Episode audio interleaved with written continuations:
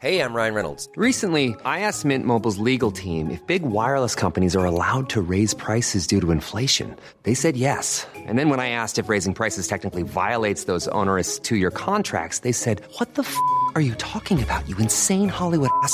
So to recap, we're cutting the price of Mint Unlimited from $30 a month to just $15 a month. Give it a try at mintmobile.com slash switch. $45 up front for three months plus taxes and fees. Promo rate for new customers for limited time. Unlimited more than 40 gigabytes per month. Slows. Full terms at mintmobile.com. Escuchas. Escuchas un podcast de Dixo. Escuchas Linterna Mágica con Miguel Cane. Por Dixo. Dixo.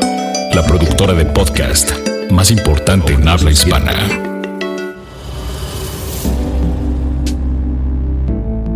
Hola, buenas tardes. Esto es Interna Mágica, el podcast cinéfilo musical de Miguel Cane. Eh, mi nombre es Eduardo Martínez, de nuevo sustituyendo a Roberto Cavazos, que anda de gira artística o dónde anda Roberto? Anda en ensayos, Roberto, porque estrena, estrena obra teatral. Precisamente esta semana estrena eh, Pulmones, que regresa en su segunda temporada después de una exitosa primera temporada al Foro Lucerna con Ana González Bello. Desde aquí les mandamos saludos a ambos que están trabajando a marchas forzadas con Alberto Lomnitz para presentar el jueves 22 que se estrena una gran, gran, gran puesta en escena muchas felicitaciones. Perfecto. Buenas tardes. Y tenemos una invitada de lujo el día de hoy. Uy, pero es super lux. Adriana Fernández, este, Buenas ¿Qué tardes. Tal? Buenas tardes, ¿cómo están? Muy bien. Uy, es un placer tener aquí a Adriana. Para quienes no conocen a Adriana, no saben lo que se han perdido, pero seguramente la han leído oh. porque es una de los tres grandes críticos que tiene el diario Reforma. Los otros dos son Ernesto Díaz Martínez y Rafa Viña, a quienes les mandamos muchos cariños. Adriana, además, es crítica de, es comentarista de cine en Radio Red. En Radio Red, así es. En Radio Red y además das clases. Exactamente, soy maestra en la Universidad de Anáhuac. Y además tiene tienes un tienes una maestría, un, un doctorado. Tengo un doctorado en historia. ¿Eh? Soy doctora en historia. Para que vean. Y además, she's a mom. Exacto. Todo eso hago. Así que, no, los demás nos viene muy, muy bien para el tema que vamos a tratar esta semana, porque si, si ustedes nos escuchan aquí en Ciudad de México, saben que el 24 de septiembre va a tener lugar la famosa marcha por la familia misma que tuvo lugar el día 10 en otros puntos de la República y es un tema algo álgido porque el movimiento este, el Frente Nacional por la Familia, no ha entendido que en realidad la reforma constitucional que se está promoviendo para el matrimonio igualitario no atenta contra la familia, sino que por el contrario busca dar mayor reconocimiento y seguridad a las familias diversas. Y el tema del que vamos a hablar hoy precisamente con nuestra magnífica invitada, que es una experta en, en clasificación de cine familiar. Este este, vamos a hablar acerca de cómo inculcar en, los, en los más pequeños del hogar el hábito del amor al cine y si el cine es, es, una actividad, ir al cine o eh, ver películas, es una actividad que influye en la familia. así que quédense con nosotros, va a estar bien divertido el tema. ¿Y con qué empezamos, mi querido Edward? Vamos a empezar con el top 10, que más bien parece el top 10 de la semana pasada, antepasada y pasada. Y realmente nos vamos a ir rápido. Sí, porque la verdad es que no ha habido muchos cambios y hay pocas sorpresas. Gracias, Canacine, por proporcionarnos la información. No nos odies por darle en la madre a la información que tú nos proporcionas en, en este listado. Y en el número 10 tenemos a una película con Emma Roberts, que se llama eh, Nerve, un juego sin reglas. ¿Tú la viste, Ed? No, no la he visto. He escuchado que está Palomera, que le gusta mucho a los teens. Sorpresa. no, no puedo hablar mucho de ella. No la he visto. Yo tampoco la vi, y, pero sí he escuchado mucha gente que la ha ido a ver y que, sobre todo de ese rango de edad, y sí les ha gustado. Pues supongo que precisamente como, como era el target, no, por eso no hubo función de prensa para los críticos. De hecho, tuvo críticas más o menos decentes. Decentes, pasables. No, no, he oído que no, no, no, no, no, no dan crucificado, este tampoco han alabado, pero es pasable, digo, al final de cuentas. Yo creo que recupera su inversión. Pues mira, ya, mira, sí, ya en mercados extranjeros yo creo que ya lo hizo. Pero este, francamente, yo lo que no puedo entender es por qué insisten en hacer que Emma Roberts suceda. Emma Roberts no tiene ni el 10% del carisma que tiene su tía, ni, por supuesto, hablamos de Julia Roberts, ni tiene el 5% de la presencia que tiene su santo padre, que es Eric Roberts, que se ha dedicado ya ahora a hacer puras películas de la serie B últimamente, pero ah, suele tener apariciones en películas importantes. Eric Roberts lleva mínimo 20 años haciendo cine serie B, salvo Batman, este, la de The Dark Knight, ah. donde le rompen las piernas. ah, no, no, no, le rompen las piernas. no me acuerdo, pero sí llega a tener algunas participaciones interesantes. Creo que sí le rompen las piernas. Sí, sí, sí, Johan Carey. Bueno, de todos modos, Eric Roberts siempre va a ser Eric Roberts. Eric Roberts y siempre va a tener ese gran papel que hizo para Bob Fosse en Star 80, que fue la última película de Bob Fosse y que fue básicamente la que le lanzó a la fama. Así que yo con, yo con eso me quedo y la verdad es que esta niña no me acaba de caer bien. Es más... Eh, exacto. Whatever. Mira, puede, puede hacer con sus narices lo que quiera y a mí en realidad no me importa. Pero... No, que no nos ponga enfrente en pantalla. Ah, por favor. Y además es mala actriz. Es, muy mala actriz. Es muy mala actriz. Ryan Murphy insiste en llevarla en productos como Scream Queens o American Horror Story. Supongo que porque le tiene cariñito y él es muy idiosincrático y castea a gente a la que le tiene afecto. Pero en Scream Queens, en la primera temporada, básicamente era una injusticia que la pusieran frente a Jamie Lee Curtis, porque la otra nada más con un, con un abrir y cerrar de ojos, ni siquiera sin tener que decir nada, le daba 10 y las vueltas. Pero bueno, pues en fin, así que ese es el número 10. En el número 9 tenemos otra comedia. ¿Cuál es, Ed? El Club de las Madres Rebeldes. No la he ido a ver, tengo ganas de ver. ¡Remiso! La, verdad es que a mí me la verdad es que a mí me gusta este las comedias de Mila Kunis. Yo creo que tiene, tiene cierto rango para la comedia. Sí. Este, a esta comedia ya, ha ido muy bien. Este, sí. Incluso con la crítica le fue bien. A mí me tocó hacer la, la crítica y me gustó bastante. Me divertí mucho. Yo también, yo, es más, yo llevé a mi mamá. ¿En serio? Sí, lo, bueno, lo que pasa es que, pues es que cuando fuimos al cine queríamos ver Ghostbusters, pero ya estaba en ese momento en el que la ah. pasaban a las 10 de la noche o a las 3 de la tarde. Y era así como que pues no llegamos. Y doblada. No, no, no. Para, la encontramos en un cine donde estaba subtitulada, pero ya no llegamos a la función. Ah. Entonces, pues nos metimos a ver esta así como que dijimos, bueno, va. Y resulta ser que le encontramos que sí tenía corazón. Sí. Tiene corazón y es. Sí, sí, está es simpática. Yo creo que es muy bueno el reporte entre las tres actrices. ¿no? ¿Cómo no? Está Kristen Bell, que está genial. Genial. Y, esta otra. Eh, Catherine Hahn. Catherine Hahn, buenísima. Es buenísima. las tres muy buenas. La secuencia del super, la secuencia del supermercado, que es como un videoclip de Blondie, está muy chistosa. Está muy bien, ¿no? Con la está crema batida. y todo. Está muy chistosa. Christina Applegate está muy bien también. Hasta Jada Pinkett Smith, que suele ser intragable, está muy simpática. Es que le queda el papel de Claro, así como de, sí, como de intragable. Señora, intragable. Pero este, pues está, está, muy simpática la película, así que pues. Eh, si tienen ustedes, no la han visto todavía y tienen ganas de, sobre todo madres y padres de familia que se van a reír un buen rato con eso. Se va a identificar mamás. Bastante. en el número 8, ¿qué tenemos? 12 horas para sobrevivir la purga 3. Ay, es una madre. ¿Tengo que hablar acerca de eso? No. Ah, qué bueno, no, guacala. Ya sabemos de qué trata. Exacto, así que guacala. En un, en un Estados Unidos distópico, este, una vez al año durante la noche de 12 horas de crimen sin castigo. Exacto, y en esta y en este caso le ponen un un subplot eh, político con un personaje que es una especie como de parodia de Hillary Clinton y mm. quieren matarla. Entonces dices, mm". ahí yo nomás voy a meter una parte histórica. Dígame. que los espartanos en su época tenían unos que se llamaban los ilotas, que eran como una especie de esclavos, que realmente no eran esclavos porque no los podían vender, no tenían dueño en realidad, eran como, como siervos del Estado. Y estos se reproducían, ¿verdad? Como conejos y los espartanos pues no tanto. Y entonces cada X tiempo permitían que hubiera purgas de estos hilotas. Es decir, ¿Masacres? ¡Qué padre! Entonces yo creo que los de, de Perch, este... De ahí se inspiraron del día, ¿cómo se llama en español? El día de la... La noche de la, de la redención. La dos, horas para sobrevivir. En fin. Ah, en fin. Pero yo creo que sacaron de ahí la idea, ¿eh? porque sí es, no me es, eso sí es un hecho histórico. Fíjate, qué cosa.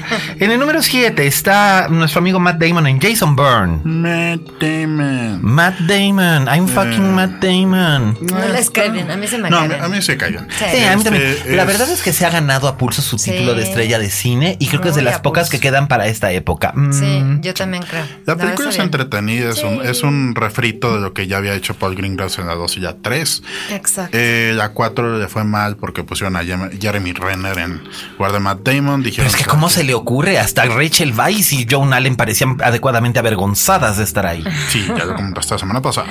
Y eh, pues básicamente la película se llevan ratitos Vincent Cassel. ¿Ya viste, ¿Ya viste tú? Sí, me Sí. gustó. La, la secuencia del strip de Las Vegas es muy padre. Es Muy básica- padre, Yo creo que en padre. esa escena Vincent Cassel te- Sí, se, sí, lle- sí. se lle- se lo lleva. Sí, sí, verdad es que se lo lleva. sí, la verdad, muy este, está entretenida. Es Sí, de vamos. las pocas cosas rescatables de este miserable verano. Pues junto verdad. con, junto con algo, sí, ahorita, ahorita veremos la otra que es el pocas, rescata, ¿no? lo- De hecho, de más, rescatable. eh, más adelante vamos a comentar una película que yo creo que es más, yo creo que es más disfrutable que casi el 99% de lo que, De lo que- verano, sí, pero estoy de acuerdo ya contigo. llegaremos allá. Ya llegaremos. Las seis, la vida secreta de tus mascotas. Ay, he hablado mucho acerca de ese anuncio de juguetes, Pues ya pero sigue en el lugar número 6 desde hace como A tres mí sí semanas. Me gustó. ¿Sí te me gustó? hizo muy simpática. sí me Bueno, es que es mona, pero es básicamente Toy Story con perritos. Sí, claro. O sea, no es nada original, pero está bien Mira, lograda. yo, mira, yo prefiero este, una película de animalitos que una de estos inmamables Minions. Ay, que ya viene, ya viene la Ya nueva. viene Minions 3, Y esa No. Minions 2 y, y Gru 4. Y Gru Despicable, 4. Despicable Gru 4. Me 3. Despicable No, Me. es Despicable Cuatro. Me 3. Three, ha de Three. ser Ah, sí, tres, three, three. la Ah, pues tres. eso. La Sí, porque es Despicable Me 1, Despicable Me Dos, 2, Minions. Minions y, y ahora Minions dos. Y Despicable ahora Me tienen dos franquicias, Dios, una para cada año, qué asco. Bueno, Para ganar millones y millones. Y, y- y la gente sigue llevando a los niños y les sigue comprando los juguetes, así que pues ahí tienes. En el número 5, Escuadrón Suicida. ¿Les parece bien que no mencionemos absolutamente No, nada no, acerca de esta madre? Gracias, moción está, aceptada. está, está padre el soundtrack. Pasamos a la 4. Eh, Ok, número eh, 4. Mi papá es un gato. Adriana. Miguel, más respeto, por favor. No, ah, no, no, ah, no. no, no. Mi papá es un gato. Es un.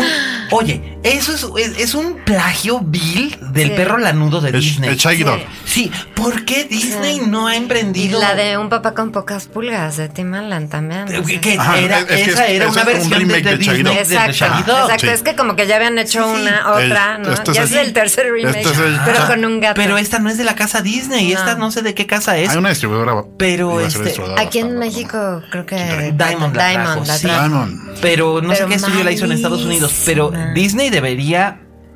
Disney Sí. debería demandar porque es plagio Sí. vil. Es, es, es malísima la película. Horrenda. Sí. Pues básicamente este está haciendo Kevin Spacey lo que Bill Murray hizo con el Garfield, pero pues este es en barato, ¿no? Es Pues como- el- lo que es pasa es, como que. para televisión, ¿no? Sí, Te deja esa o idea sea, de que como que lo hicieron para tele. y de hecho, y de hecho las películas de televisión infantiles ya meten un poco más de calidad. Esto, Sí. Pobre- esto la verdad es una mentada de madre. Pobrecita Jennifer Garner. Sí. No, no, no te la mentes. Ella ayudar. firmó, ella, ella hizo esa cosa y pues no sé. Ahora puede decir que es lo segundo peor que ha pasado en el año. Pues, ay, bueno, no. lo- La otra fue la película de Derbez. Ay, sí, por Dios. No, pobre. Te digo que pobrecita. Luego tres, Mikey Dave, los buscanovias. Yo quiero ir a No verla. la he visto, No he podido, no no, la he me paran un cine en un ratito. Pero este cuate ya repite siempre el mismo Zac papel. Efron, ¿No sí. parece? Soy Que bonito, Zac soy bonito, Dejen carismático y en paz a. Zac Efron. sin no, camisa. Dejen en paz a Zac Efron. Es algo sin Por mí. Zac Efron que se quite la camisa todas las veces que quiera. Pero y- no hace siempre el mismo papel Zac Efron. Como Este- Neighbors este- 1, Neighbors 2, Sí, esta. esa, es la, de, la de cuando era DJ, la de mi abuelo es un peligro. No sé.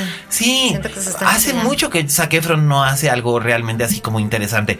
Digo, The Paperboy era interesante. Es la de Nicole Kidman. Sí, Ah, a mí y me John gustó. Cusack. Y John. Cusack a mí A también casi nadie le me gustó, pero a mí me gustó. No, a mí bastante. me gustó bastante A también. mí Sí, también digo, me es un gustó. melodrama esperpéntico y súper Sí, exagerado. sí, sí. Pero es Lee Daniels, bueno, ya es- a lo que le tiras. Morbosón, Sí, morbosón. claro. Yo creo que Lee Danis es lo más cercano que tiene Estados Unidos al Almodóvar. La Ahorita verdad, sí. Ah, Después de John Waters, después de que John Waters no, se retiró. no, no, no, John no, no, Bueno, no, de no, hecho, no. tú sabes que No, hay otro, hay otro. ¿Quién Tú dijo? sabes que sin ¿Quién? John Waters no hubiera habido Pedro Almodóvar. Bueno, y, de- y dicen que la nueva Tom Ford, que también es como un- casi casi un ligero homenaje a Almodóvar. Que Almodóvar ya no es Almodóvar. ¿Vieron Julieta? Sí, claro. Sí. Ah, de hecho, aquí la, la- la comentamos extensamente en su momento con. eh, ¿Con quién? ¿Con quién? ¿Con quién nos yo, la, yo la acabo de ver, la verdad es que ¿Y te decepcionó Eh, o qué? Es como un Almodóvar en piloto automático. ¿Qué digo? Es, es menos peor que los amantes pasajeros, amigos, pa- Hijo, amantes no, pasajeros. A mí son una cochinada caduca. sí, sí, sí, sí. eh, Pero necesitaba pues, recuperar dinero del que había perdido en la piel que habito, que es lo que siempre ¿Y digo si al le fue respecto. bien con los amantes pasajeros? Porque la sacó, de, la sacó sorpresa en una temporada baja en España y con eso ya recuperó los gastos que había hecho. Ya todo lo demás que se hizo en mercados extranjeros fue ganancia. Así que no le fue tampoco tan mal. Pero Y malamente porque La piel que habito es una buena película, Sí. es una película no- fuerte de no Almodóvar de- encontró en el sentido de que malamente. Malamente no encontró Que porque que no también ya sentí yo en cierta forma un, así como un popurrí de temas de Almodóvar, este. Sí. Pero bueno, No sé, Julieta es una de las películas, vamos, si, es, si, el, si el año sigue como va hasta ahorita, va a aparecer en mi top 10 básicamente porque ha estado muy flaca la caballada este año.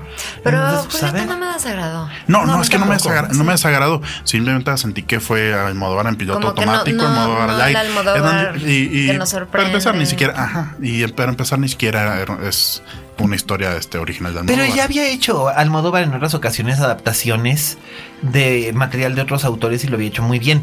Eh, Carne Trémula es una versión de una novela Ah, de sí, Ruth cierto. Rendell. Sí, cierto. y también eh, La piel que habito es una versión de una novela francesa. Así que vamos, como adaptación me parece bastante fiel. Y de hecho también ahora que fueron los 100 años de Roald Dahl, me acordé de algo. Almodóvar cuando estaba empezando, cuando hizo ¿Qué he hecho yo para merecer esto? Se fusiló completito. Tal cual, un cuento de Roald Dahl y no le pagó un centavo. ¿En serio? Sí, en la secuencia final, la de la del, la del marido y la cena, es un cuento de Roald Dahl. Entonces dices así como que. mm, pero Almodóvar siempre pone como detallitos e influencias de las cosas que lee y que le gustan en sus obras. Miguel, no Entonces, pongas estoy- el dedo en la galla, ya, en, en- la, en En la galla. En la llaga, ya tuvo bastante con los Panama Papers como para que financieramente esto esté Eh, tú y que lo no, bla. los herederos de Roald Dahl que se le vayan encima. Bueno, ya hicimos ahí una desviación de lo que era, pero bueno, pues Mikey y Dave, los buscanovias, está en el tercer lugar y le fue bastante bien. En el segundo lugar está la nueva película de Jason Statham y Jessica Alba, siendo que es como un throwback a hace unos 10 o 12 años. eh, tener a Jason Statham y Jessica Alba. Who cares about Jessica Alba anymore? Sí. Pero, pero esta es una, es una secuela de una película que se llama El Mecánico. Sí, Ajá, el exacto. especialista le llamaron aquí. Sí. Dicen que El Mecánico una estaba, dos, tres decente. Estaba decente. Pero que a su vez es como un remake de la de Charles Bronson, ¿no? Está. Algo así había escuchado, Sí. ajá. De hecho, Entonces, Es como el mismo papel. de Está basada en la misma novela. Exacto. ¿Sabes qué es lo triste de esta película? Que ya Tommy Lee Jones está aceptando cada papel en cada película tan churro. Bueno, pues debe de pasar, está previendo su vejez, igual que Robert De Niro, Al Pacino, ¿Cuál Jack vejez? El Nicholson tipo y está el podrido en dinero. Sí, ¿Eh? sa- sí sabes que, eh, que Tommy Lee Jones demandó a, a Paramount por el pago de, de- de- que, del papel que hizo en No Country for Old Men. Le sacó 15 millones. Ay, ¿Por güero. qué? Porque habían dicho que el pago era escalado o algo así. Y había un rollo con el contrato. y El caso es que por, por honorarios le pagaron 15 millones de dólares por No Country for Old Men. Con razón, después, Wow. con razón no va a volver a trabajar con los, con los Cohen nunca, ¿verdad? Pues sí, no. Ni en películas distribuidas por Paramount, pues ni modo. Exacto. Y hablando de precisamente de eso, en primer lugar que tenemos Star Trek. Star Al- Trek al sin más límites, allá. sin límites, Beyond. Está muy bien, pues mira, es el 50 años de Star Trek. De hecho, nuestra, nuestra emisión de anterior, nuestra emisión de la semana pasada fue precisamente dedicada al 50 años de Star Trek. Y tengo aquí que hacer un pequeño apunte. Siempre reconozco cuando la cago en este podcast y cuando estaba haciendo mi reseña se me, se me fue a decir Keith Urban en vez de Carl Urban. Así que le pido aquí, desde Ah, aquí, claro. dis- ¿cómo pude haber confundido a Keith Urban, el, el cantante country? Sí, con esposo papacito de Nicole Kidman. Con papacito Carl Urban, que, ay, rey, no hables nomás. mm.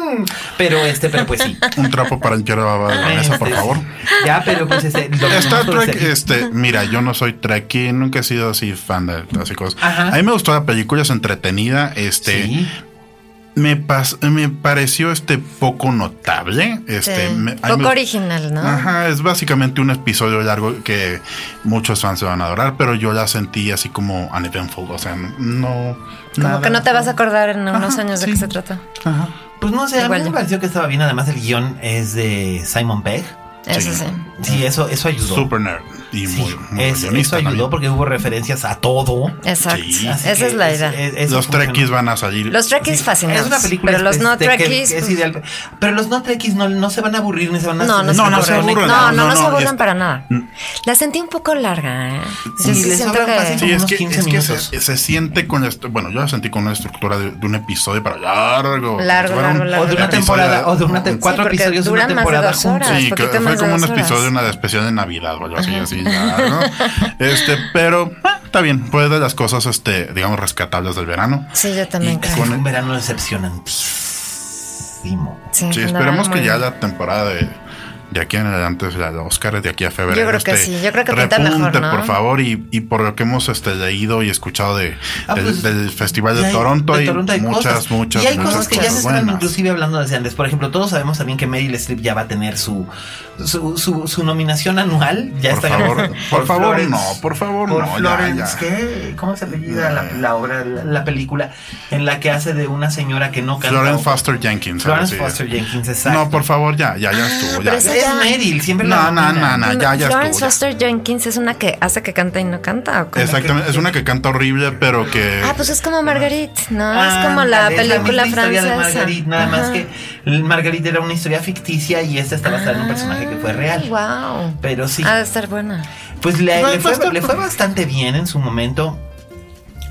Este, con la crítica, sí, de sí, todo el mundo decía que Hugh Grant estaba estupendo. Sí. Y Meryl, Como siempre.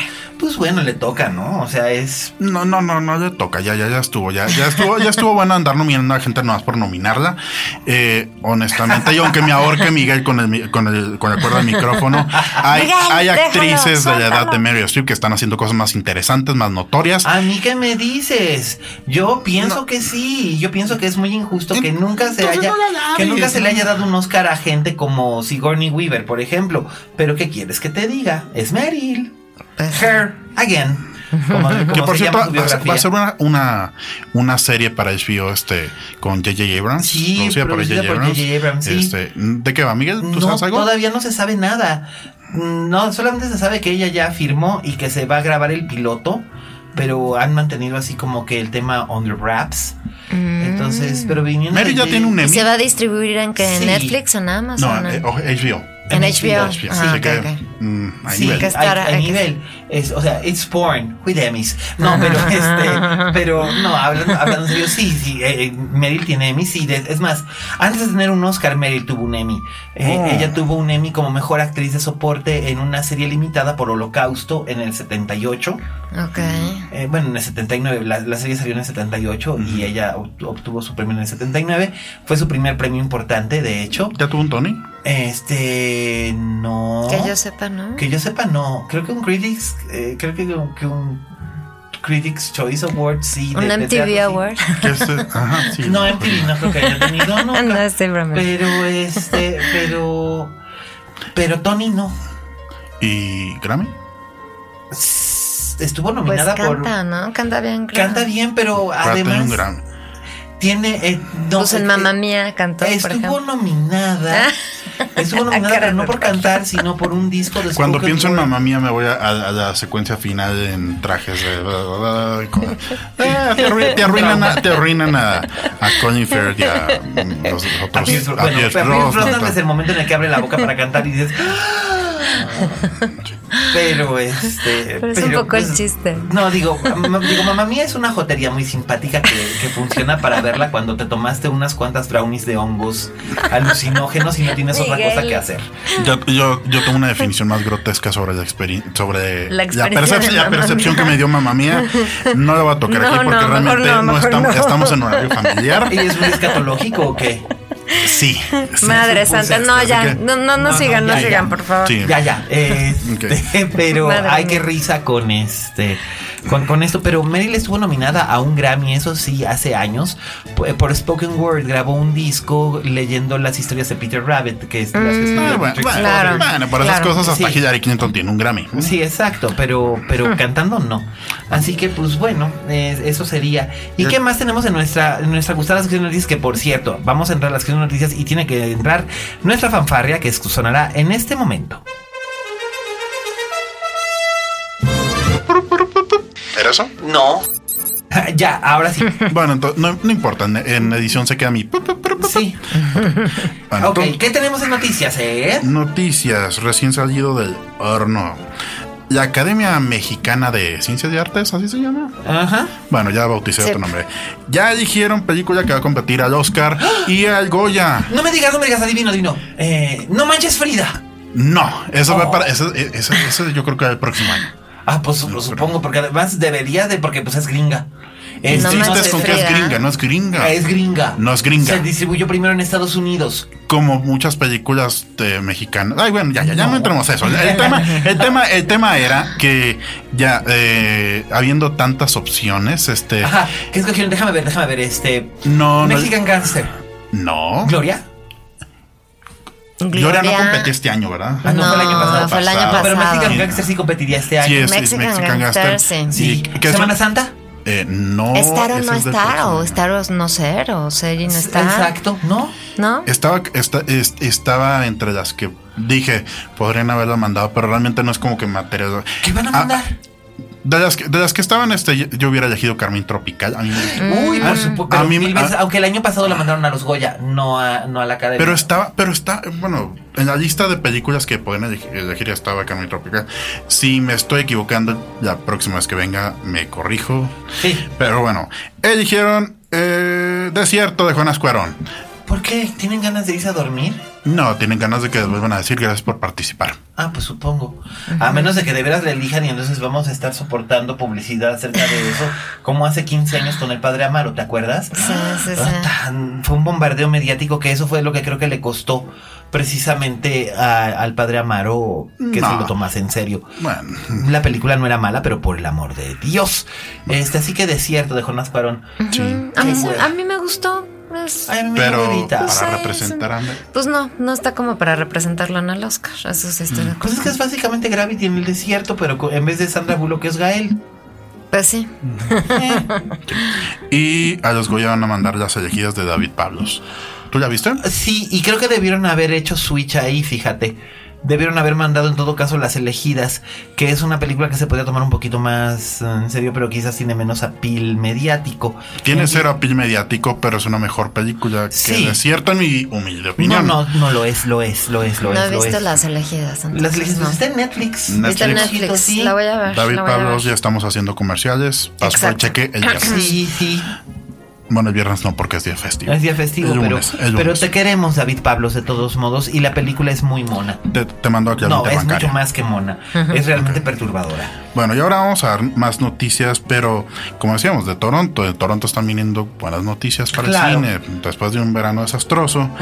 Eh, Nacho Villalongo, que yo no lo ubico, nunca he visto nada de Nacho Villalongo. Sé que existe y ahora yo lo confundía con un español que.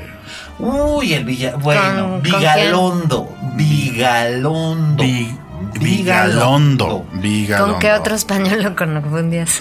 Uy, bueno, a Nacho. Yo a Nacho sí lo conocí porque él es de Santander.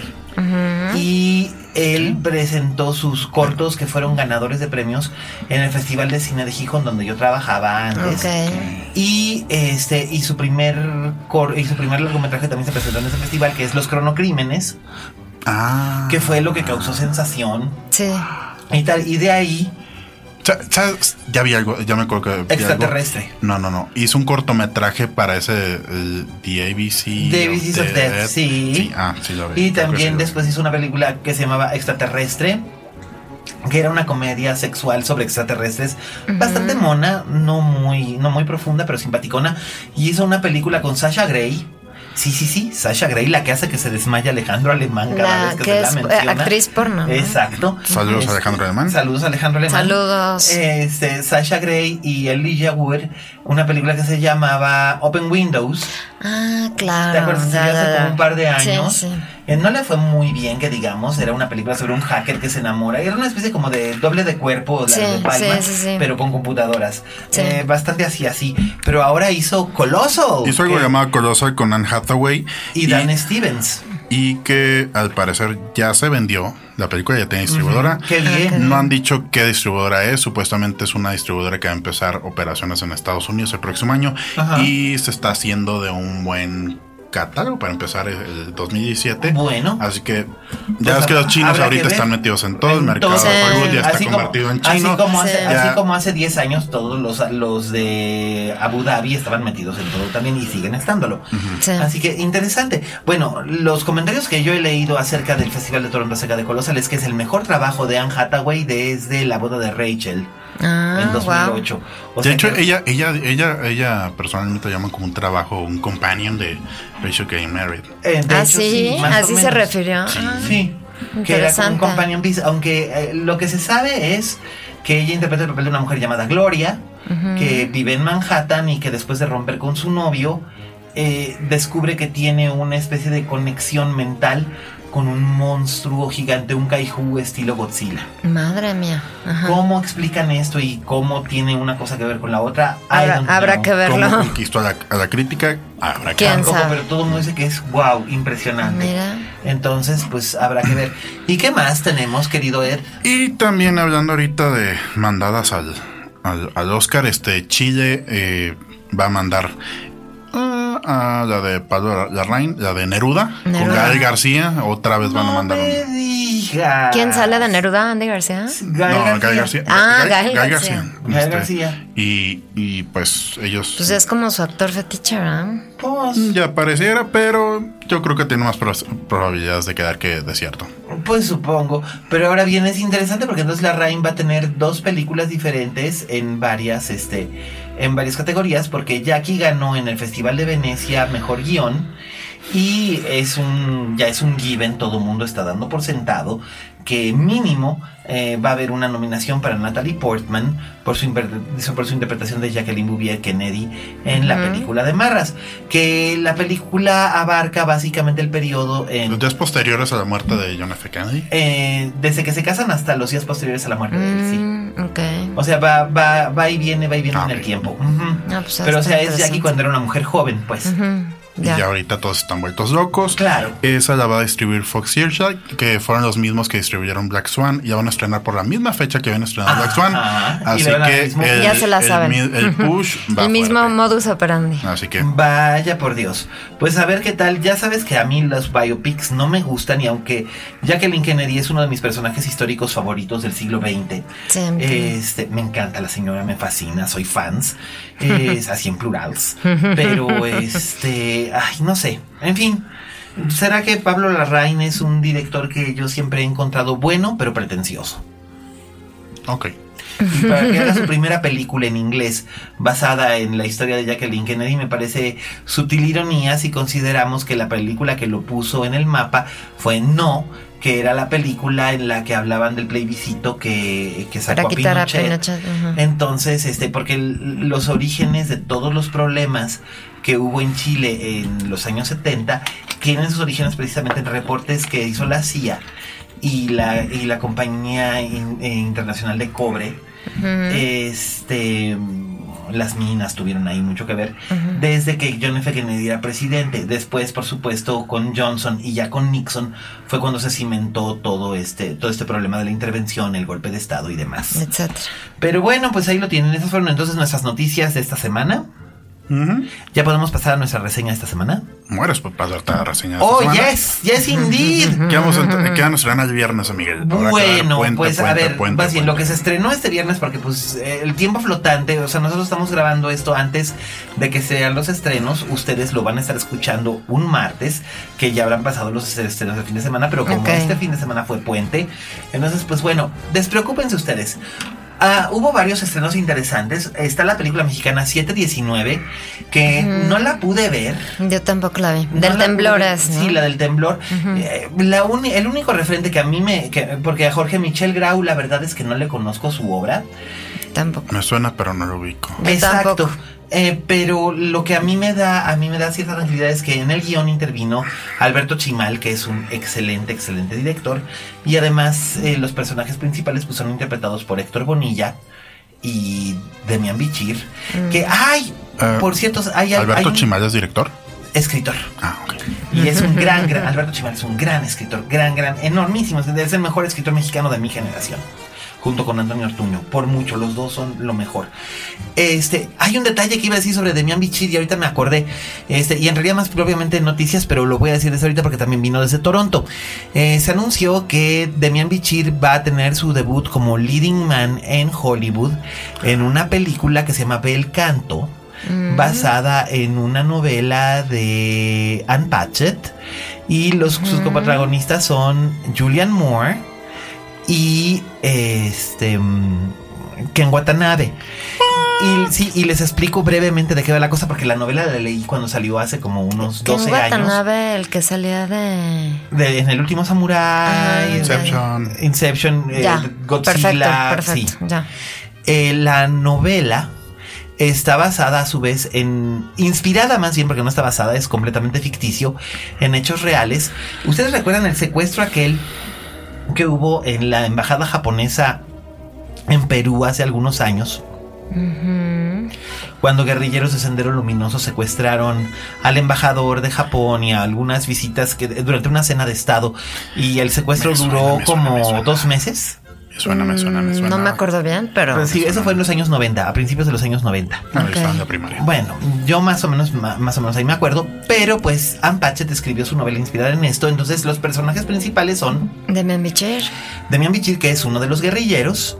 Ken Watanabe, que es un. ¿El embajador? No un empresario japonés de visita en un país ficticio, o sea, no es Perú, se supone que es un país ah, ficticio en, en, el sur de la frontera, eh, o bueno, en, en, América del Sur, y Julian Moore hace el papel de una cantante de ópera. Ah. De ahí que se llame Bel Canto. El, el, lo que ocurre es que durante una cena en honor de una cantante de ópera famosa que visita el país, se, hace una, se hace una cena y entre los invitados está este, este empresario importante y mm. todos ellos son secuestrados, tomados como rehenes por terroristas y se da una relación entre los guerrilleros y los secuestrados, una relación de cooperación y de humanidad, que es algo muy interesante que explora la novela. Es muy violenta y al mismo tiempo es muy hermosa. Ah, y hay una historia de amor, pero no entre el guerrillero y la cantante de ópera, sino entre el empresario y la cantante de ópera. Pero lo más curioso es que él es, él es eh, él es japonés y no habla inglés y ella es estadounidense y no habla japonés. Oh. Entonces hay un personaje que no sé quién lo va a interpretar porque no se ha dicho. Es el personaje es un muchacho joven que es un intérprete de japonés a inglés que es el que se dedica a ir y llevar los mensajes entre ambos. Le gustas. Exacto. Y Demian Bichir va a ser el papel del líder de los de los guerrilleros. De los de Sendero Luminoso. Exacto. Bueno, lo, que sería Sendero, Luminoso, que resulta ser que es un hombre que tiene mucha más humanidad incluso que las autoridades que los tienen rodeados. Mm. Entonces es, una novela bien, bien, bien, bien interesante. Espero que respeten la, esencia de la novela porque está padrísima. Sí, suena muy bien. Y entonces pues ahí, ahí tienen ustedes esa. Eso era la noticia. que Demian Bichir, que Demian Bichir va a ser este su primer papel protagónico protagónico en, en Hollywood, En serio, en Hollywood, porque bueno, eh, eh este eh, hizo aquella con que salía de jardinero. El que salía de jardinero y lo nominaron, de Oscar, pero, pero no era el protagonista él, ¿no? Pues más o menos sí. Mm, sí, bueno, aquí sí es lead, lead, lead, o sea, lead de que es uno de los personajes que narra la historia. Entonces, entonces, pues eso, pero pues ahí va a estar con Julian Moore. Que a ver si no hay controversia por él, por lo siguiente. En la novela, el personaje, el personaje de la cantante de ópera está inspirado en Jessie Norman. Y Jessie Norman es negra. Mm, a ver si no se ponen que por qué no pusieron a una mujer a una, negra. A una, actriz negra para hacer el para hacer el papel. Mm. Bueno, Julian Moore puede hacer blackface y nadie la va a criticar. ¿Eh? No lo sé, como con los tiempos que corren. Pero yo, siempre he ah. pensado, yo siempre he pensado que en realidad los personajes, los personajes tendrían que trascender ese tipo de barreras. Como Robert Downey Jr. en Tropic Thunder. Ay, bueno. Pero por otro lado, pero por otro lado sí existe problema y yo sé que cuando oiga esto Roberto Cavazos va a montar en cólera y, me va y me va a bombardear de mensajes y algunos con justa razón. Pero yo lo que digo es que los personajes no deberían de estar ceñidos única y específicamente a un color de piel, aunque sean personajes ficticios. existió el mismo problema cuando se anunció que Tilda Swinton iba a ser el papel de El Eterno en este The Ancient One en Doctor Strange mm. y que dijeron que por qué tenía que ser una mujer blanca interpretando el papel de un anciano oriental.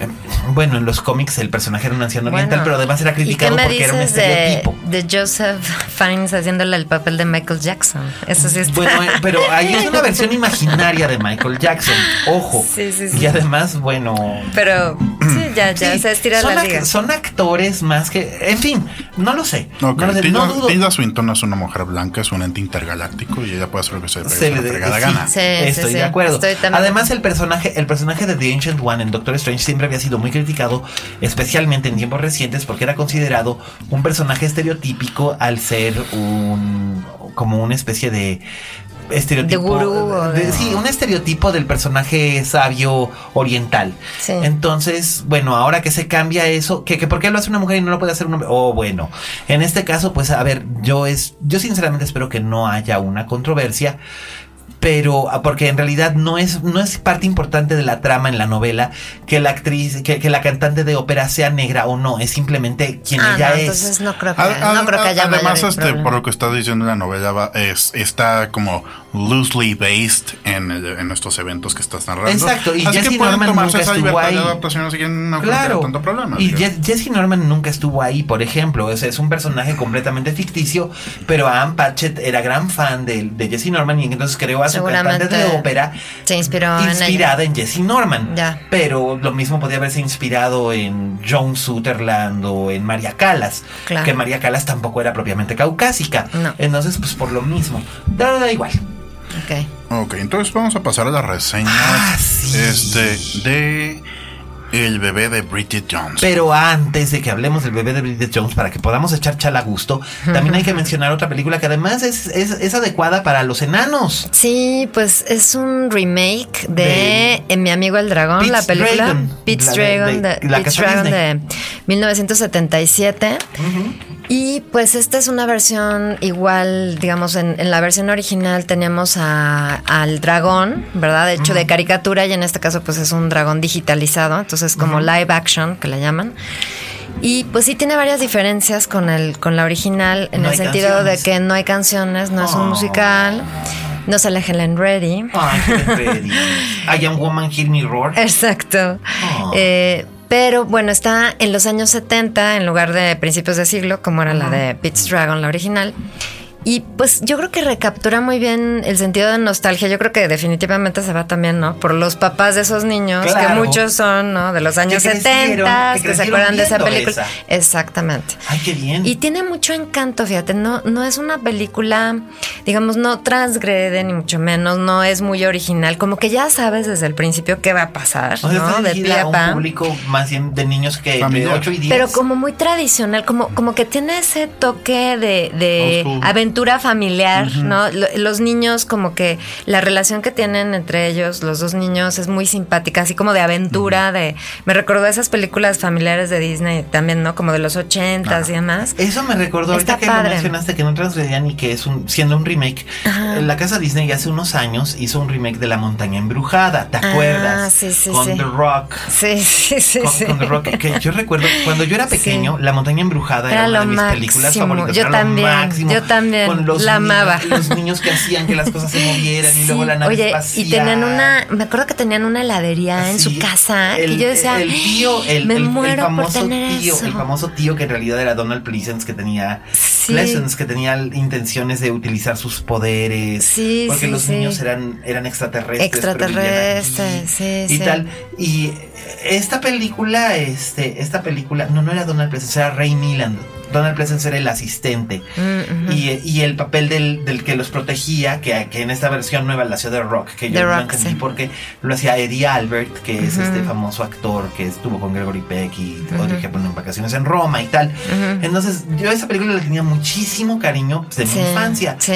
Y cuando vi el remake fue así como que, sí. pero ¿cómo se No, atreve? e- eso no, no, va- no te va a pasar con Ah, esta. Yo creo que esta respeta mucho como ese sentido tradicional. Además, está basada en los años 70, ¿no? Entonces, está chistoso, tiene está padre, tiene, tiene el kitsch, tiene la nostalgia. El dragón está lo máximo, lo máximo. La relación es con el lo- lo niño es muy muy emotiva, bien. muy emotiva. Y además repartazo. Sí, repartas porque sale Robert Redford Robert como Redford. Mitchum es el, digamos como el especie de como abuelo adoptivo, ¿verdad? De, Sí, de el personaje que hacía originalmente Mickey Rooney, Mickey el, papá, Rooney, el papá de Helen Reddy, y aquí el es el papá. papá de Bryce Dallas Howard. Exactamente, y, y Bryce Dallas Howard aquí es una guardabosques Ajá. que pues está cuidando el bosque y entonces por ahí se aparece Pete, ¿verdad? Y se aparece el dragón, en fin, pero está muy mona, ¿eh? me gustó, Ay, este muy respeta como toda esta parte como muy tradicional, me gustó bastante. Es, o sea es que una tiene buena tu opción. sello de aprobación.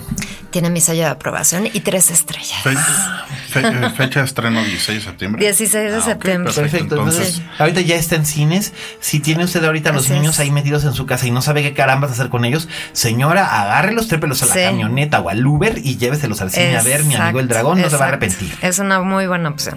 Muy bien. Ahora sí, vamos a lo que te truje, chencha. Pues mira, eh, Ay, el bebé de Bridget Jones. Oye, ¿cómo se tardaron en sacarla, eh? Qué bruto. La habían anunciado desde 2000, ¿qué? ¿2009? ¿2010? sí, ya, ya lo habían anunciado Pues por, ya, básicamente para darle cierto cierre. al- 12 años. A la trilogía. Más o menos. 12 años que de la salió la anterior. segunda, sí, 12 y 15 de la primera. No, bueno. Y bueno, Hugh- as- tanto se tardaron que hasta Hugh Grant los mandó a volar. Les dijo, ya no quiero. Y ya no. Y ya, Y no ya sale. no sale. Bueno, es que después de la 2, la verdad es que nadie dan ganas de regresar ahí. Pero pues. Más que la dos. Es que es eso, ¿sabes? Esta, esta, esta tercera película perfectamente hace un puente muy bien establecido entre la primera y la, se- eh, entre la primera y la tercera. Y la 2 se la salta. Puedes hacer como que no existe. Como que no existió, que eso es precisamente lo que yo pienso hacer. Fingir que nunca la vi. Fingir que, fingir que jamás la vi, que no existe, porque. No, Sí. qué horror. Pero la primera es una de las mejores comedias de la década pasada. Sí, es muy buena. La verdad. Y sí. bueno, de hecho, René Zellweger. ¿Ves, Roberto Cavazos? Lo pronuncié bien. René Zellwe- Zellweger. Zellweger, René, René René. Zellweger. René Zellweger eh, tuvo una nominación al Oscar. Su primera nominación al Oscar la tuvo por su papel como Bridget Jones. Sí. Entonces, este, ahorita ya hubo ahí como preguntas de que será nominada al, al Oscar otra vez por este papel. Yo creo que no. No, pero el Globo de Oro yo creo que Oro- sí. Ese Sí. Globo de Oro ya lo tiene en la bolsa fácil, a menos de que se lo gane Meryl. Pero de ahí en fuera. ¿En serio? Así de bien que- está. sí, la verdad bien. es que Mira, la película es un regreso a la fórmula de la rom-com que, que hacían, que en británicas que hacían en la década pasada. Mm, sí, Que como Weddings and a Funeral. Sí, Exacto. este Love Actually, todas esas que Nada hacen más muy que bien ahora no, so- nada más que ahora no está escrita por ni por Andrew Davis ni por ¿cómo se llamaba Richard? El que el que Curtis. Richard Curtis que escribió Love Actually o Notting Hill. Notting Hill o For Weddings. Eh, la- la- el, el guion, aparte de ser de Helen Fielding, la creadora del personaje, que, y de las dos novelas anteriores, la tercera, evítenla, no tiene absolutamente nada que ver con eso. Y de hecho, la tercera novela es horrenda. ¡Horrenda! O sea, de verdad, eh, hay pocas veces que yo digo, ¿cómo me atreví a terminar de leer este libro? O sea, acabé con una horrenda sensación de tener piojos o algo peor. Por favor, cuídese de esa tercera novela. La propia Helen Fielding dice que no sabe qué le pasó, pero es que tenía presión de entregar, tenía deadline y no sabía cómo chingados terminarla. Y, en fin. Este, esta película, el guion, aparte de Helen Fielding, lo escribe Emma Thompson, Ah, ok. que aparece en la película en el papel de la doctora Rollins, que es la ¿Pero de muy qué va la paciente- película, Miguel? Es la muy paciente ginecóloga de, de Bridget Jones. Pues bueno, como dice el título, el bebé de Bridget Jones es... eh, Bridget, han pasado 12 años. 12 años del- de la última película. No, de la primera. O sea, realmente en la historia han pasado 12, 12 años. sí, porque había pasado uno de este Desde- de una a otra, ¿no? Entonces, pues bueno, eh, Bridget eh, está trabajando como productora de noticias en un noticiero de televisión. Por fin la gente la toma en serio en su trabajo. Por fin maduró, es profesional, eh, ya no es tan torpe como antes. Y su peso ya no es realmente Su un tema. peso ya de- no es un tema que le importe. Lleva eh, algo así como cinco años sin fumar. Ya no, ya no tiene su diario, ya no apunta lo que Ya se no toma apunta- todos los no, días y lo que pesa todos los días. En ¿no? realidad no, ahora lo que hace es que a veces lo anota en notas de su iPhone. Este, pero lo que tiene es que sigue siendo sola. ¿Por qué? Cuando la dejamos en la última película, ella y ella y, y Mr. Darcy, después de haber pasado por altas, bajas y que ella había ido a dar incluso al bote por andar traficando drogas en Tailandia, que la verdad es uno de los plot points más bajos que ha tenido esa serie en su vida. O sea, fue básicamente un fusil de Brokedown Palace, que de por sí era una mala película. Este parecía que se, le, se le declaró, ¿no? Sí, se le declaró y todo, y ella, y ella lo había aceptado, y ya iban a ser una pareja formal. Pero pues cuando, nos encontramos, pues otra vez está cantando All by Myself. Nada más que ahora no está peda. ahora no está peda, bebe poco. Este, bueno, sí, bebe luego a lo largo de la película, pero no como en la primera. Este, no está en pedo, está, está, está cumpliendo 43 años, está sola, pero contenta en cierta forma, porque termina de cantar All By Myself y se pone a cantar la canción de Jump Around, de aquel famoso rap de House of Pain, que ustedes se acordarán en los 90 era muy famoso, de Jump Around, Jump Around, y se pone a brincar arriba de su cama. Sí, sí, eh, iba a decir Gwyneth, no, qué horror. Bridget acabó de aceptarse a sí misma tal como es, que eso era uno de los temas más importantes de la, de la primera película, sobre todo de la novela original, que es Comienza a disfrutar la soltería. exacto, soltería. Ya no tiene la presión. Es, así, es, así es, ya no tiene la presión, ya, dejó atrás los 40, ya dejó atrás los 30. Y además, este, ya probó lo que es tener una pareja. Y, y tal, y nos enteramos de que ella y el señor Darcy ya no están juntos porque él tenía mucho trabajo y sus actividades eran demasiada presión y ella lo dejó ir y hubo otra que se vio más lista. Ándale. Entonces, cuando vemos, cuando vemos por primera vez al señor Darcy, lo vemos del brazo de otra mujer que no es otra que la, que la esposa de Colin Firth en la vida real, by the way. ¿En serio? Ah, sí, la esposa, la esposa de Colin Firth es una, una italiana guapísima, una abogada italiana guapísima. Y ah. sale, sale, sale del brazo de él en, el momentito en el que vemos a, a Mark Darcy con su actual cónyuge. Ah. Y, este, y, es la, y es la esposa de. Es la esposa que ha tenido Colin Firth desde hace más de 20 años. Ya, ya, de hecho, ellos viven en Roma. Ah, este, o sea, hace, un cameo. Hace un cameo la, la señora Firth. Y este, y, y bueno, eh, lo que iba a decir sobre Colin Firth, ahorita lo voy a decir, pero este, se encuentran, porque además se encuentran, y esto, esto no es un spoiler. Bueno, más, no, no, no lo voy a decir mejor. ¿Qué? ¿Dónde es donde se encuentran? Porque no, no lo digas. No, lo, digo, pero, se encuentran y, y bueno, Bridget ya está resignada, que él está con otra y que Daniel Cleaver ya no es parte de su vida y que tiene 43 años y tal, y incluso ya las imprudencias de su mamá ya no le afectan como antes y, está en el camino hacia la madurez, pero eh, resulta ser que durante una visita al festival de Glastonbury, eh, acaba en la cama con un personaje que es, es Patrick Dempsey. Patrick Dempsey, que es ah, un milloneta. McDreamy. El McDreamy de Grey's Anatomy.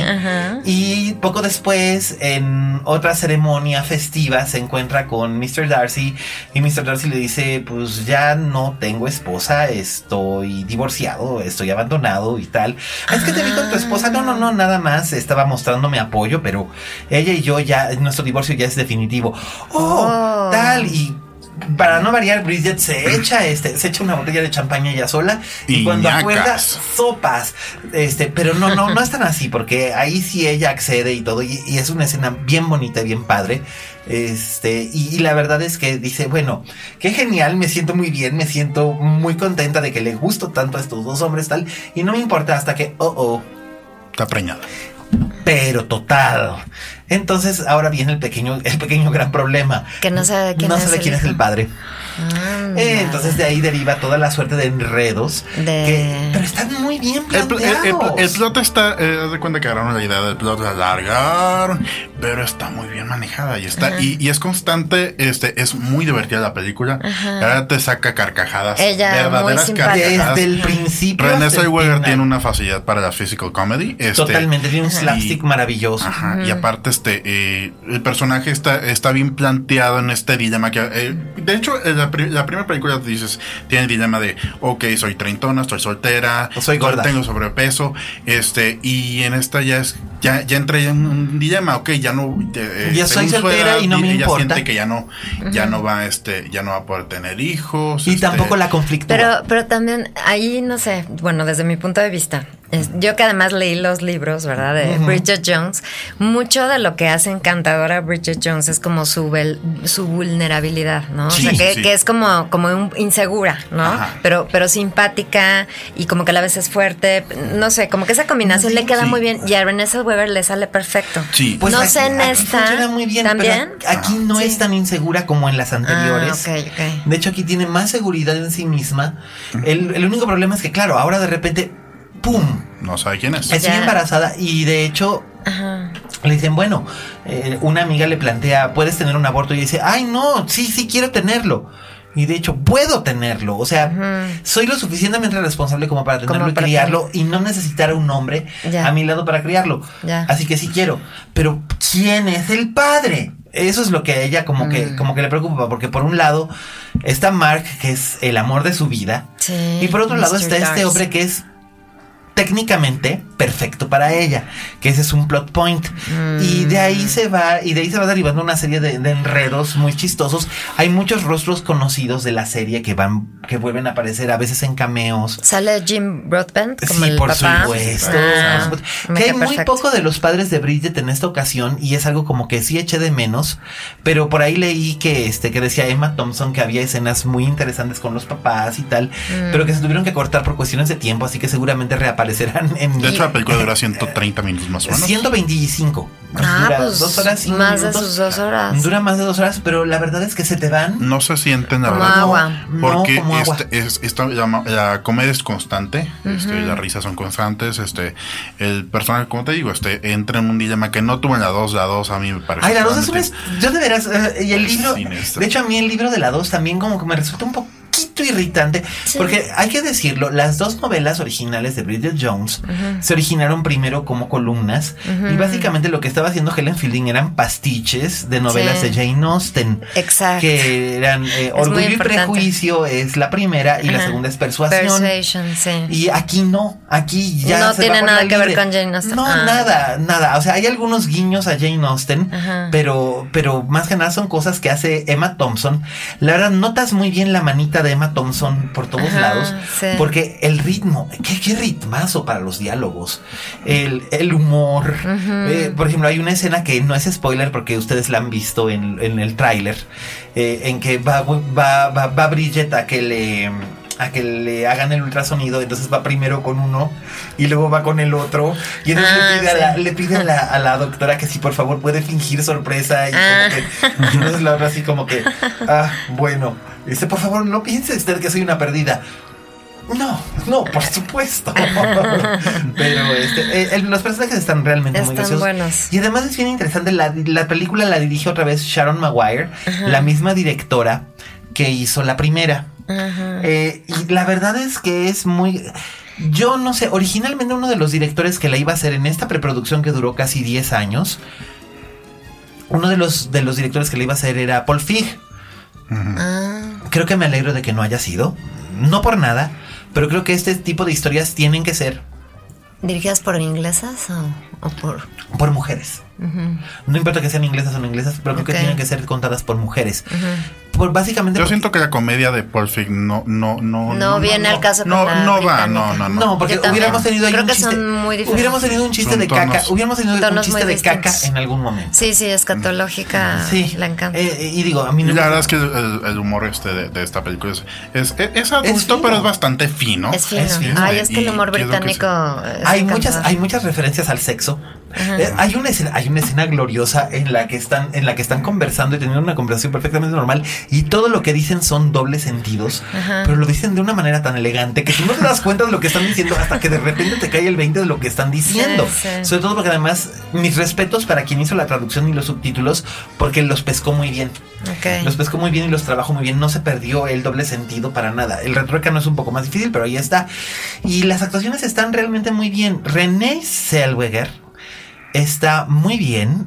Eh, si hay alguien, si hay un personaje que es como para ella, hecho a la medida para ella, pues es. Es Bridget Jones. Es Bridget Jones. Oye, pero a ver, aquí, yo voy a ir con la parte morbosona. Porque, Dígame. pues, a ver, esta mujer no había trabajado desde el 2009 o 2010. 2010. Y, ah, bueno, hace poquito estuvo en una Ah, del abogado del diablo. Horrible. Pero, Y se pero le veía bueno, la cara muy rara, sí. Exacto. Y bueno, fue un escándalo y apareció en todos los periódicos y todo eso se hace acabó. dos años. Eso fue hace dos años porque fue a un evento de la revista El, una alfombra roja. Ajá. Y Y, salió y salía muy, diferente, delgada. sí. Y, Y con la cara muy y con distinta. la cara muy distinta, Y muy los ojos y muy los ojos sobre todo. Los ojos que son muy expresivos. Y obviamente mucha gente está con esto de que, a ver, ¿no? Vamos al morbo para ver a, bueno, de hecho, a René Zellweger cómo se ve. Un a directo, ver si se metió un, cuchillo. un ¿no? crítico principal de Variety Sí. escribió un ensayo Owen diciendo Gleiberman, ¿no? sí, dijo Sí. que y la verdad es que a mí sí me pareció una falta de respeto, Sí. así como que se pasó 20 pueblos. Sí, sí. Eh, o sea, se pasó más que David Olson cuando este es David Olson El- el que escribe las biografías y, y que también escribe para el New York Times. Olson, Colson. Ay, no ah, sé. No me acuerdo, pero es, es un crítico también importante que dijo, que escribió una vez un, un- en una crítica, que no sé si fue para Ice White Shot o una cosa así, que qué ganas de ser la ropa interior que llevaba Nicole Kidman en esa película. Y tú dices así como que, no. y en este caso, Gliberman sí se pasó bastante escribiendo Sí. un ensayito para Variety diciendo que cómo era posible que si Renee Zellweger no se veía como Renee Zellweger, hiciera de Bridget Jones y ya no parecía la misma actriz. A mí me pareció una salvajada el texto y la verdad es que es un texto, lo leí completito eh, por cuestión de research y me pareció muy desagradable porque no tenía ningún derecho a hacer esa clase de intimaciones sobre la vida personal y la vida profesional de la actriz Sí. re- al respecto de su aspecto. Y en respuesta a ese texto, eh, Miss Zellweger escribió una carta abierta que se publicó en el Huffington Post titulada We Can Do Better. Y en ese texto ella explica que eh, si ella había, se había mantenido alejada de los sets durante tanto tiempo, era porque había estado en un proceso de búsqueda interior y tal. Y que no era asunto que le compitiera a nadie, pero no se había hecho ningún tipo de operación de cirugía estética. Y lo negó. Si ella Mm. Yo lo no niega, yo tengo que tomarle su palabra como buena y dejarla Sí. ahí porque ella ya dijo no. Digo, no, no es lo, evidentemente no es lo importante. Pues no, ¿no? al final de pero cuentas, ¿qué? Ahí tienes lo, que Pero le, pasó sí a, lo que existe le esto. pasó a Nicole Kidman, hablando de ella. y, y el precio tan alto que tuvo que pagar por el ataque de pánico que le dio. Y hay otras que, por ejemplo, no se hacen absolutamente nada, como Isabel Huperto, Isabela Rossellini o la propia Catherine Deneuve, que a Catherine Deneuve el año pasado en Cannes la traían frita con aquello de que gorda está y aquella se los pasó por el arco del triunfo contestando que había pasado 50 años de su vida a dieta. Sí, que no. básicamente se había ganado el derecho de comerse todos los beef que le diera su regalada gana. Sí. Y tiene razón. Pues sí. Y tiene absolutamente toda la razón. Así que lo mismo. eh, el que la vida personal de, de alguien como René Zellweger o Jennifer Aniston, que hizo lo propio también hace unos meses con aquello de no estoy embarazada, estoy harta. Que sus vidas personales se conviertan en entretenimiento morboso para un determinado sector del público, porque ni siquiera es el sector del público que paga por ir a ver sus películas, sino que es el sector del público que lee las notas en la fila del súper. Eh, es el mínimo común denominador. La verdad es que sí es muy feo. La verdad me parece, me parece terrible. Yo sé, y Roberto Cavazos me va a decir, me, me va a decir cuando me vea que, que no me dé baños de pureza porque a mí me encanta el chisme. Es verdad, me gusta. Leo las revistas de chismes desde el Vanity Fair hasta el TV Notas, le echo el ojo, no la compro. Ay, sí. Pero le echo el No ojo. lo niegues, el no lo Vanity niegues, Fair, el. Vanity Fair sí, el, el Vanity Fair sí, pero, pero las otras no. Pero a lo que voy es esto. Ok, yo lo, es parte de mis intereses y en cierta forma sirve también para mi trabajo. Pero yo lo que digo es que tiene razón René Zellweger al respecto de ello y también lo menciona en una entrevista que salió este domingo en Milenio, este, con, con- acá con un servidor en el que este, ella da taja el tema diciendo lo que me atengo a lo que dije en este escrito porque en realidad no tiene absolutamente nada que ver con nada y en realidad prefiero eh, identificarme con las cualidades más optimistas de este de Bridget Jones que es una mujer optimista y llena de alegría y yo quiero sentirme igual entonces creo que eso es algo importante porque además es una película que lo hace a, a- a uno sentirse optimista y uno sale contento de la sala Sí, bastante. y eso se agradece De buen humor. Ay, después, de, después del verano tan nefasto que nos dimos. digo, con su Suicide Squad me dieron pensamientos suicidas, que te lo diga Arturo Aguilar que estaba sentado ahí junto a mí. Queríamos morirnos. Pero este, pero es, es padre y, y la película está bien escrita, está bien dirigida. No es este Billy Wilder, no es gran comedia, pero es comedia sólida. Es una comedia bastante sólida. Este, y ahora se agradece que, que haya una comedia británica después de mucho tiempo que no la ha habido. ¿Cuánto tiempo llevamos en una comedia Ah, británica? Una de- buena comedia británica, pues este, no lo comedia sé. romántica británica. ajá. ¿Desde Love Actually? No, hubo algo después. Seguro que sí, pero ahorita no me acuerdo. Ah. ha habido como muchas de estas rom-coms, pero... Shaun of the Dead No cuenta, ¿no? Es una comedia romántica con zombies, pero es una comedia romántica. Shaun of the Dead es del 2004 por ahí. Por eso, y Love Actually de 2003. Pon tú. No, no, no, no, 10 años, no, estoy seguro que hubo algo. Ay, claro que sí hubo una comedia romántica bonita. Esta cosa que a mí no me gusta, pero que fue hace unos pocos años, la- hace como tres años, la del el, del- el hombre que viajaba en el tiempo, la de Domhnall Gleeson. In Time. Exacto. Ah. Ah, Sí. esa, es, esa, esa- está en ese tenor. Tienes razón, tienes razón. Ahí.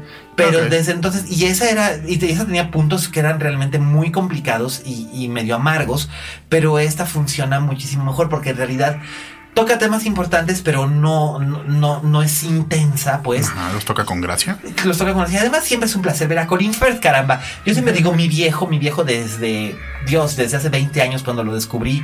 No, 25 años cuando lo descubrí en una película que se llamaba Apartamento Cero. Que se filmó en Argentina y yo desde que lo vi dije "Ah", y se me caía la baba y luego fue Valmont y tal y este y luego cuando fue Mark Darcy basado en el señor Darcy que es el señor Darcy definitivo en aquella Sí, miniserie con sí. Jennifer de Orgullo y Prejuicio Exacto. y luego fue Mark Darcy en, en Bridget Jones. Pues ahora es Mark Darcy. Pero ya se le ven los años a mi viejo. Ya, ya se ve mayor. Ya, ahora sí. Sí se le nota ¿Qué la tendrá? edad. ¿Cuántos años tendrá 56. Colin Firth? 56. Y mira que lo he visto en todo, hasta en una película realmente muy bonita y muy interesante, pero que se marketeó horriblemente, que se llamaba Génova, de Michael Winterbottom. Con él eran, eran el Hope Davis y Catherine Keener. Y era una historia bien interesante, pero se marketeó horriblemente porque la marketearon como película de terror. Cuando no era para nada eso, era una historia de fantasmas, pero no tenía nada de terror. Y pues, sí, ya ahora sí, como de, que de repente dices, y además la película está filmada con una Arriflex de alta, de, de- de alta definición. Entonces se ve, se les ve todo, absolutamente todo. Todas las arrugas, todo. Que la verdad me pareció muy valiente que, que René hubiera salido con eso y sin filtros, porque sí se le ven. Se le ven las arrugas en el cuello, se le ven las arrugas en los ojitos, Ajá. pero luce tan atractiva, se ve hasta sexy. Sí. Se ve muy cómoda. Se ve muy- muy sumamente cómoda, cómoda en su piel, sí. Y eso, y eso este, se nota en, en el, en la actuación. Eh, totalmente. Y él también se nota cómodo en el papel de, de Mark Darcy porque él mismo había dicho, después de que se había hecho la segunda parte, dijo que él tenía la verdad sus serias dudas de volver a hacer un tercer papel si lo hacía, de una tercera vuelta a ese papel porque sentía que ya había dado todo lo que tenía que dar. Y aquí no es que haya dado todo lo que tenía que dar, porque de hecho los dos son el soporte. Incluso en una escena clave eh, son el soporte físico literalmente de este de ella. Es un trabajo para dos hombres pero este lo hace lo hace muy bien. Es un actor generoso y tiene muy buenos momentos y tiene un comic timing impecable Es que además es como, como que muy serio, ¿no? Siempre Sí. está con cara de serio, sí. pero, pero le, le sale muy bien. Entonces esta parte como Sí, cómica también, ¿no? Sí, y la verdad es que hacen una pareja adorable, encantadora y la película está muy bien. Así que es nuestra Sí, recomendación. la esta recomiendan. Muchísimo. Así que corra, corra, corra. Es un date movie que va a disfrutar. Perfecto, Ay, sí. padrísimo. Sí, Muy sí, bien, sí. entonces este, ahora vamos a conversar sobre el tema que... El tema que nos, que, a lo que nos trujía Chencha. ¿Cómo le inculcamos a los niños este el amor al cine? ¿Cómo inc- Pues yo creo que viendo cine, ¿no? Yo creo que Sí, pero es. ¿con, con qué empiezo? Es que en esta época, digo, tú te acordarás, en, en la época en la que nosotros éramos chicos, ir al cine era como un premio o un ritual. De hecho, era una actividad familiar. Sí, claro. O sea, nos llevaban papá y mamá al cine, o los abuelos y los papás, o a todos los hermanos, en el caso de quienes tuvieran hermanos. Exacto. Íbamos todos en bola, o los primos que venían de visita y en provincia nos estrenaban las películas, nos venían aquí, veían los estrenos grandes. Así fue como vimos, por ejemplo, mis primos vieron Gremlins o E.T., mi mamá cargaba, mi mamá cargaba la camioneta llena de, enanos y llegábamos a ser ocho o nueve enanos viendo este viendo películas en el cine continental. Ay, es lo que te iba a decir, el cine continental. En el cine continental o que, en el, que parecía castillito. era un castillito. O en el, en, el que parecía castillito. Y veíamos las de Disney. Sí. Y las otras, por ejemplo, E.T. la vimos en el cine La Raza porque era grandísimo. La Raza y varios más. La Raza, Hollywood, La Raza y varios más. Entonces, pues ahí iba mi santa madre gastándose una fortuna porque pues éramos como ocho niños o una cosa por el estilo. Y era algo siempre como muy familiar, era como una especie de ritual, era algo especial. Sí, sí. Y hoy en día, pues ya no tanto. Ahora que existe esta tendencia de tener la tele niñera. O sea, sientas al enano frente a la tele, le pones Netflix Kids y lo dejas viendo Pepa hasta, hasta la ignominia, ¿no? Sí, claro.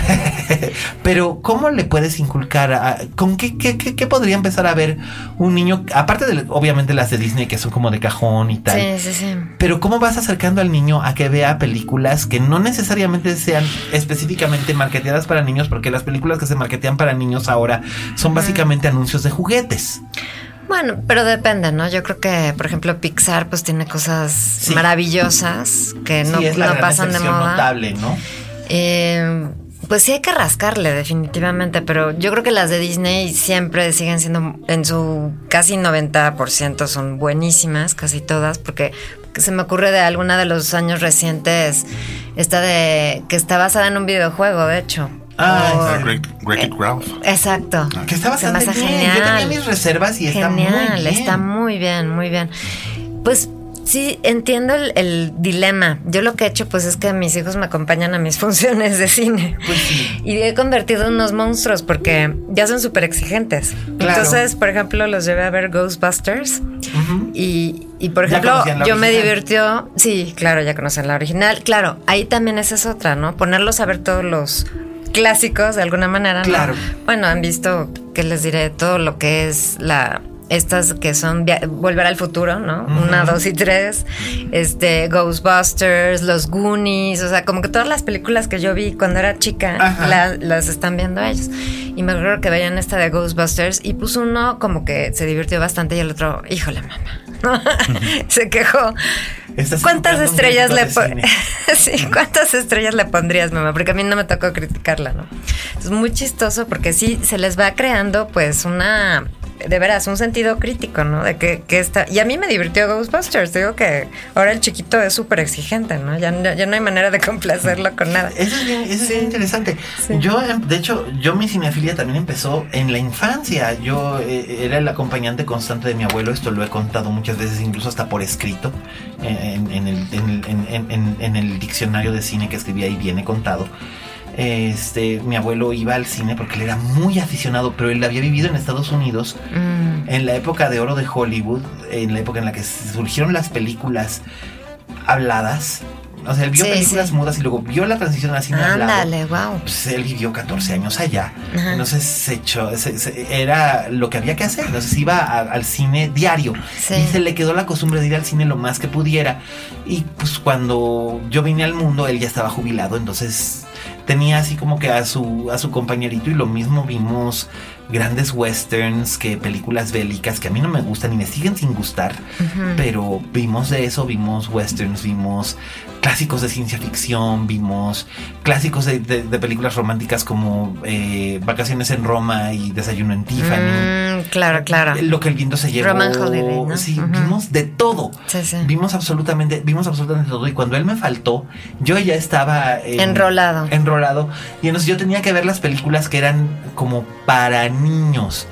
Entonces, digo, tuve la suerte de tener, este, de tener a, mis primos Jaime y Paloma, que eran mayores que yo, que, que, eran los que luego me llevaban de chaperón y básicamente veían, me, me, metían de colado a ver películas que yo no debía haber visto como alguien el octavo pasajero. Pero este, de ahí viene la me traumé para siempre. No, al contrario, no me traumé, pero aprendí, aprendí a decir mi primera palabrota. Este, porque Jaime se le salió a decir, mira, y ahora se va a regresar por el pinche gato. Y al día siguiente ya andaba yo muy feliz y se me sale el pinche gato delante de toda la familia. No, bueno. no, Jaime, mala influencia. No, no, no. Lo pronto es que me decía, pero es que Jaime lo dijo. Eso no es cierto, Jaime no pero claro que sí, ayer al cine cuando me llevo a ver a alguien el octavo pasajero y a mi madre casi le da un infarto, yo no sé si porque yo había dicho una palabra o porque me habían metido a ver una película para adultos. Claro, Pero este, y, y poco a poco fui, empecé, empecé a ver de todo digo, a los ocho años vi Halloween de John Carpenter. No, bueno. estabas muy adelantado. Cortesía, cortesía, de mis primos los grandes. este, pero creo que supongo que no existe, existe o no existe un tabú acerca de lo que debe ver un, un chamaco o no, o las, o, en las épocas se, se, prescriben. Tus hijos, ¿tú, les, ¿tú dejarías que tus hijos vieran ahora El Exorcista, por ejemplo? No, la verdad no. ¿Todavía no? No. ¿O The Shining? Híjole, no sé. O sea, yo sí como que cuido mucho lo que ven, ¿eh? Sí les controlo bastante.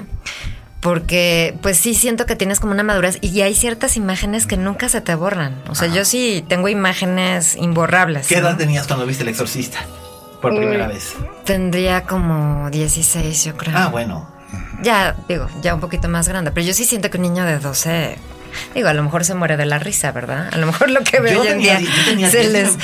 pero la violencia de la película, yo creo. Yo tenía 10 y no podía evitar morirme de la risa, pero ahora bien, eso contribuye, a eso contribuyó el hecho de que la vimos de contrabando en un Betamax que había por ahí en mi casa circulando, ah, que había sido doblado en Argentina.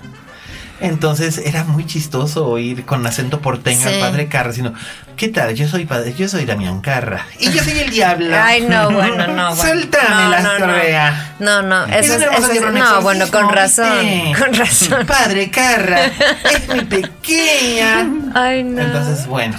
No. Eso contribuyó a que em, no me la tomaré en serio y me muriera de la risa. Claro. Pero quizás si lo hubiera visto en su idioma original, pues sí, me hubiera afectado muchísimo más. No lo sé. Yo creo que esas personas a las que eh, tuvimos alguna alguien que nos haya este, inducido al, mundo del cine de una u otra forma, este, se agradece. Este, en mi caso, eh, en mi caso particular, este, en mi casa eran muy estrictos, pero mi abuelo paterno, este, gustaba mucho de ir al cine, este, y eh, con él vi muchas películas, este, con las de, las de Volver al Futuro, este, las de E.T., mm, muchas de los ochentas, este, ya después, este, con el vi el Soldado Ryan, este, ya te imaginarás, este mi abuelo tenía por ahí. Sí, pero Soldado Ryan es bastante violenta. Los primeros 10 y mi abuelo, y mi abuelo tenía 80 años, este, cuando vio, este, y ya aguantó. Claro.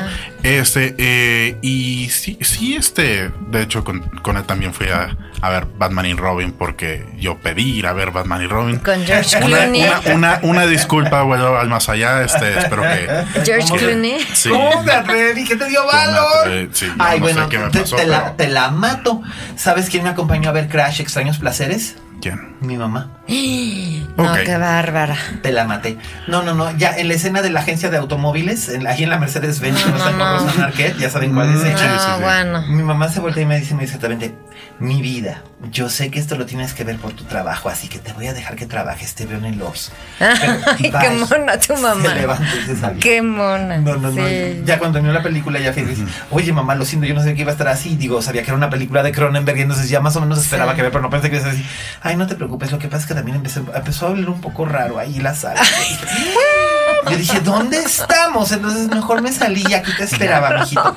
Así que este, ya se imaginarán, eso fue en la muestra del 96 y yo estaba empezando a trabajar de crítico de cine. Entonces fue de las primeras cosas que reseñé. Claro, claro. Y dije, ay, me llevó a mi mamá. Me llevó a mi mamá, no sabes lo que te esperabas. No, pues es que ya habíamos ido a ver otras películas, mi mamá, mi abuela, mi mamá, con mi mamá o con mi abuela, ya en la ausencia de mi abuelo. Ajá habíamos ido a ver este cosas en la muestra, que pues la muestra era como sinónimo de, de calidad, ¿no? Sí, sí. Así habíamos visto cosas interesantes como Jesús de Montreal. Ah, buenísimo. O habíamos visto eh, el Barón Munchausen. Sí, también muy buena, sí. O sale Uma Thurman como Venus. Como Venus, exacto. y habíamos visto eh, también Sexo, Mentiras y Video. yo me acuerdo que yo me llevé, a mi abuela, me llevé a mi abuela a ver esa de Sexo, Mentiras y Video. Y cuando, cuando íbamos a entrar al cine latino, dice, Sexo, Mentiras y Video. Suena como una película pornográfica. y le dije, no, mamá, porque a mi abuela le decía, mamá, no, mamá, no es una película pornográfica. O sea, ay, bueno, si resulta ser una película pornográfica, tú y yo vamos a tener que hablar muy seriamente.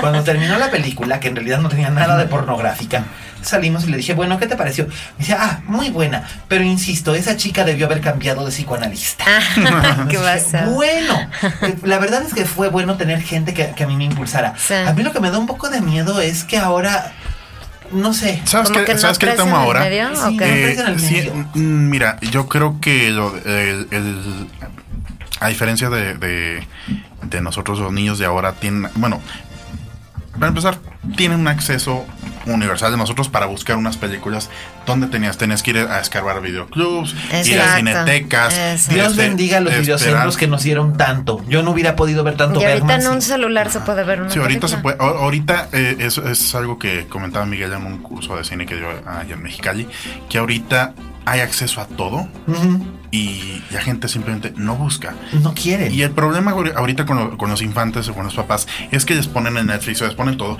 y les está, lo están bombardeando de, can- de, basura. Sí. Y yo creo que eso les atrofia el gusto. Eh, deberían de ser más selectivos. Este, Sí. a, a mí me pasa en lo personal, este, yo digo, ¿sabes qué? No quiero que mis sobrinos vean esto. Nada, pero es para niños. Pero es un churrasco, pero es para niños, pero es un churra. Así- Yo en ese sentido, por ejemplo, yo no puedo, yo no puedo tener injerencia en lo que ven o no ven los, este, los, los míos, por ejemplo, en, en el cine. O sea, Yo a mi sobrino de cuatro años ya le puse Star Wars y le gustó. ¿Le gustó? No, a, a los míos les encanta porque su papá es súper fan. Y lo cual a mí me parece muy Y bien. también pero, E.T..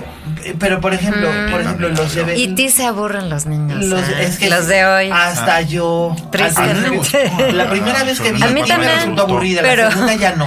Pero la primera, es que la primera. Pero los de hoy en día no, tienes el no, contexto y no es sé todo qué tan pasa, oscuro. que no lo... Pero la que me sigue no pareciendo gloriosa de mi infancia es Gremlins. Ah, Gremlins, esa también ya se las enseñó, ya, ya se las puse. Aunque te voy a decir una cosa, yo se la mostré a los hijos de unos amigos. El niño tenía ocho años y estaba Es que es fascinado. violentita, Y la- Pero el ¿eh? niño estaba encantado. El niño estaba encantado, pero la niña que tenía No, aterrada, pobrecita. Sufrieron Me imagino. Le dije, mamita, ¿qué te pasa? Es que, ¿cómo, cómo se llama el de las orejas así? Eh, eh, Rayita. Rayita. Rayita, porque Gizmo le encantó, pero cuando Gizmo es un Gizmo y salían amor. los otros. No, bueno. ¿cómo Es que? Rayita sí da miedo. Entonces ya Y me- se comen a todos. Me senté, claro, me senté con ella y le expliqué que todo lo que estaba viendo era una película y tal. Ahora han pasado muchos años eso y ahora la niña que en ese entonces tenía 6 años, ahora tiene 14, dice, ay no, es que tú me pusiste Gremlins y qué miedo. Me digo, ¿no traumaste, a tío. ver?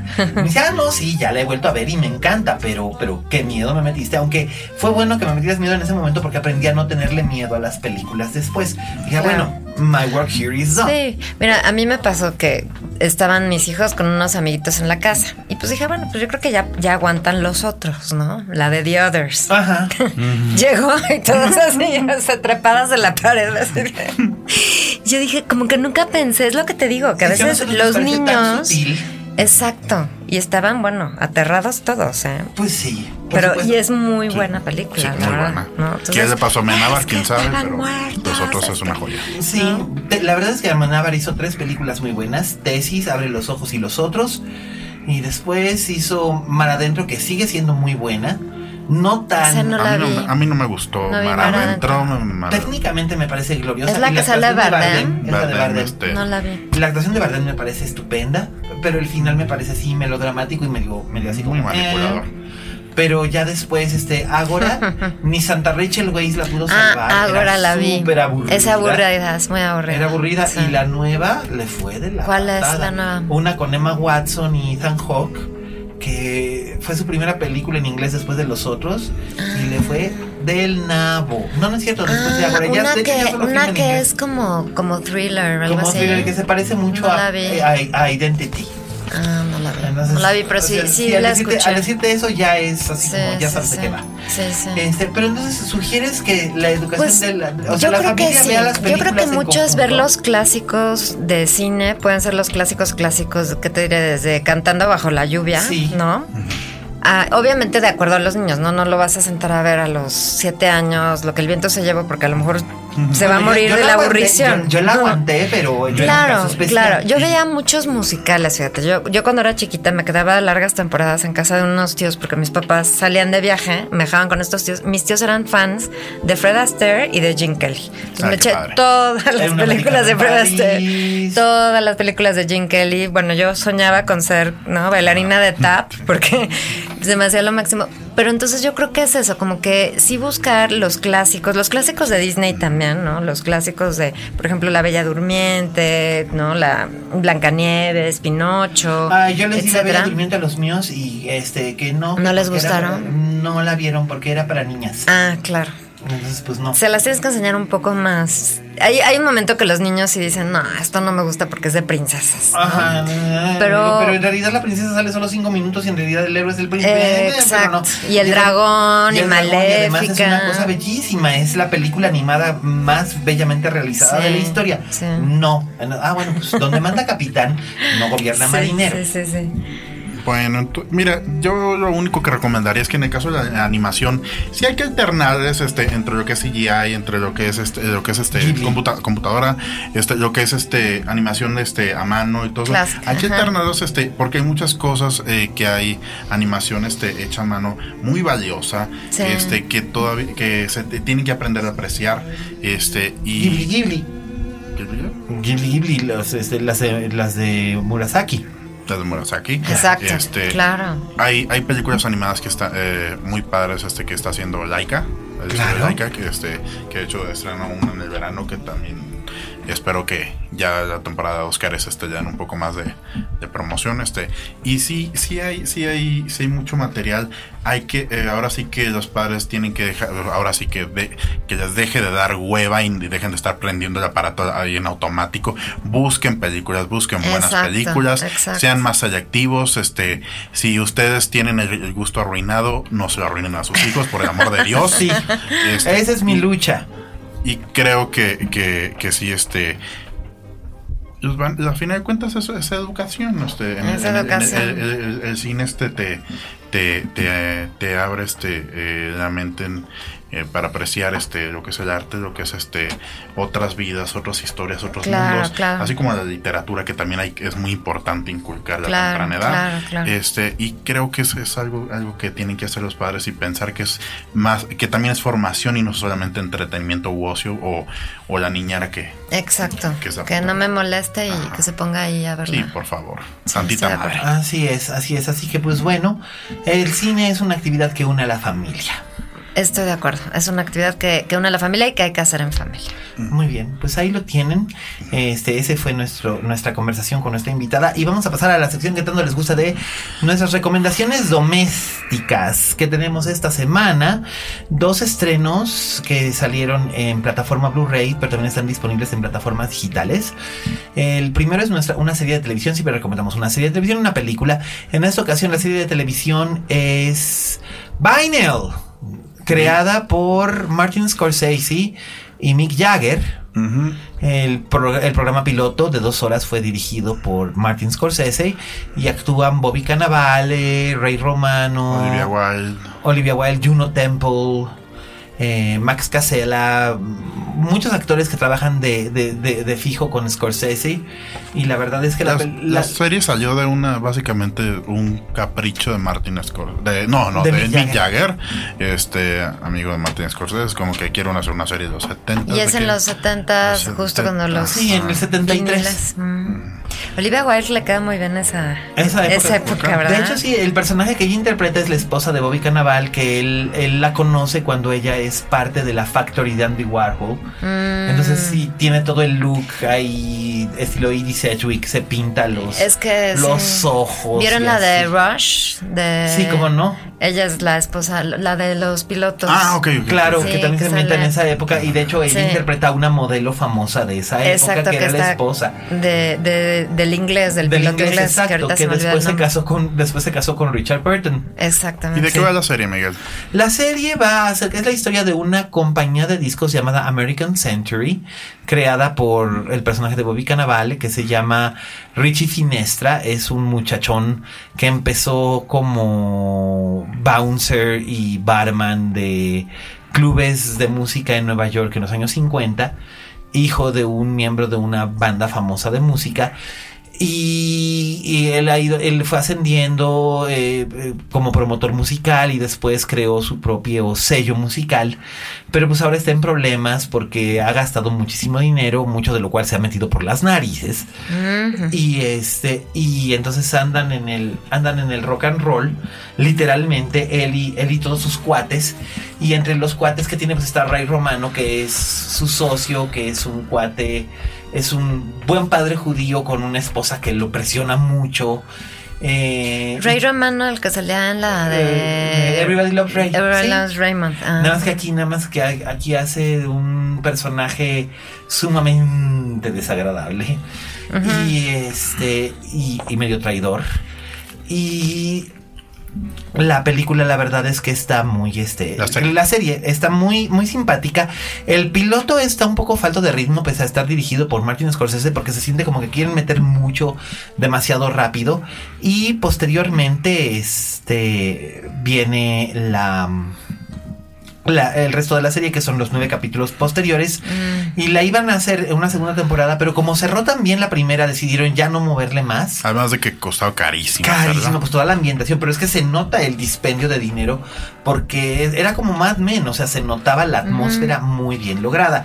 Así que pues ya salió, ya salió en Blue, ya salió en Blu-ray esta serie que originalmente se, transmitía en HBO y que de hecho también la pueden ver en HBO Go. Así que pues está ahí ya a su disposición. La banda sonora es espectacular. Está espectacular, vale muchísimo la pena por música. Es una serie que se tiene que ver a todo volumen. ¿Qué otra, ¿qué otra recomendación tienes? La otra recomendación que tenemos también salió, eh, salió en DVD y Blu-ray. Este, Hail Caesar. Este, la, película de los hermanos Cohen, que es como una especie de oda al Hollywood antiguo, pero, pero de los 50. De los 50, pero con 40, 50. 40, 50, pero con mucho, con mucho sarcasmo y mucha comedia negra. Muy simpática. Eh, pero está, está padre, ¿no? Sí, sí. Además, un elencazo. El encaso está. George Clooney. George Clooney. Mm, Channing Tatum, Scarlett Johansson. Josh, Brolin, que es el protagonista. Josh, Josh Brolin y los Cohen ya son uno mismo, ¿verdad? Pero Josh Brolin, oye, qué buen actor es Josh Brolin. Sí, Tengo que reconocerle que, al principio yo lo descubrí en los Goonies. Oye, y como que, como que ah". despegó ya más grande, ¿no? O sea, como que estaba haciendo muchos papelitos y de repente. como hacía el papel del, del bully. Sí, del, del chavo grande que era un bully. Y yo dije, eh o sea, está mono, pero, eh, pero aquí, es que de, aquí creció y maduró y, y de hecho, de hecho este, eh, ¿cuándo fue su, su, digamos, su breakout este fue con No Country for All Men. en 2007. Ya después ya empezó a despegar. ya tenía más de 40, yo sí, Sí, sí, Ahí ya, tenía, ya, fue ya cuando tenía como 37. En serio, este, que básicamente trabajar con los Cohen es lo que te ayuda a esperar la carrera. De paso igual a Oscar Isaac después de Isaiah Davis, este, despegó su carrera. este, así que ayuda muchísimo. Y, y, están Frances McDormand, Tilda Swinton haciendo de hermanas gemelas, que está muy cotorro. Muy simpático. Está muy, muy simpático. Está, está este Channing Tatum en un personaje muy sui generis. El guion está muy bien escrito por los mismos Cohen. Y la verdad es que vale mucho la pena. Además, en el Blu-ray vienen extras, vienen escenas borradas y viene comentario de los directores, que es bien importante que le echen un ojo porque ahí se van a enterar de todos los retroecanos de cómo se hace esta película. Yo siempre veo los, los blues con, comentario precisamente para saber. Perfecto, entonces rentenla, este, busquen en la plataforma digital. O en las, en, los, en las tiendas de costumbre. Perfecto, entonces eso fue todo por hoy. Este, muchas gracias Alejandra. ¡Ay! Adriana. Adriana. Adriana. Oh, ya, ya, me voy. andaba pensando? Me voy, así. ya, ves, ya ves. Todo bien hasta el último minuto. ya ves, ya ves. Está bien, está bien. Fernández, Adriana Fernández. Alberto, te perdono, Alberto. Gracias. Este, gracias. Este, ah, Adriana pueden encontrar este en Reforma, este, les pueden escuchar en Radio Red y en Twitter la encuentran en arroba Adriana99. Ah, Miguel Cane, ¿dónde, ¿dónde te pueden leer, Miguel? Pues me pueden leer en and me pueden leer en Univision Trends, me pueden leer en Letras Libres, me pueden leer en Milenio en el suplemento Brújula los viernes y en el suplemento dominical los domingos. Y por supuesto me pueden encontrar en Twitter las 24 horas del día como arroba aliascane. Bueno, a mí no me pueden encontrar en una parte porque yo no tengo teléfono, Facebook, Twitter ni WhatsApp, no tengo nada. Vive aislado. Sí, totalmente. Vive únicamente para ver películas, lo cual está muy bien. Bueno, yo soy Eduardo Martínez este y los esperamos en la próxima. Muchísimas muchísimas gracias por acompañarnos y recuerden, este, el, ah, nada más para, para, concluir rápidamente nuestra recomendación esta semana. El bebé de, de Bridget Jones no será tan fascinante como el bebé de Rosemary, pero se lleva un sólido 9 de 10 yo le doy un 9 de 10 porque creo que es una de las calificaciones más altas que he dado desde que salió este podcast, pero francamente fue una de las experiencias más satisfactorias que he tenido yendo al cine, no esperando este nada. este año, eh, de este año sí, y la verdad es que no esperaba yo nada. Tenía que fuera una madre porque el tráiler así me lo anunciaba y resultó ser que no. Y recuerden, como siempre les decimos aquí, si ustedes no tienen fama de monstruos en cualquier negocio al que se dediquen, todavía no son estrellas. Buenas tardes, noches o días.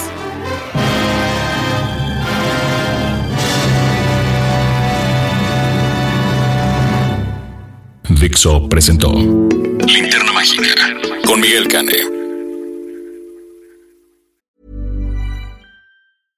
How would you like to look five years younger? In a clinical study, people that had volume added with Juvederm Voluma XC in the cheeks perceived themselves as looking five years younger at six months after treatment. Look younger, feel like you. Add volume for lift and contour in the cheeks with Juvederm Voluma XC. Reverse signs of aging by adding volume to smooth laugh lines with Juvederm Volure XC. For important safety information and to find a licensed specialist, visit juvederm.com. That's J U V E D E R M.com. Not for people with severe allergic reactions, allergies to lidocaine, or the proteins used in Juvederm. Common side effects include injection site redness, swelling, pain, tenderness, firmness, lumps, bumps, bruising, discoloration, or itching. There's a risk of unintentional injection into a blood vessel, which can cause vision abnormalities, blindness, stroke, temporary scabs, or scarring. Talk to a licensed specialist to find out if it's right for you.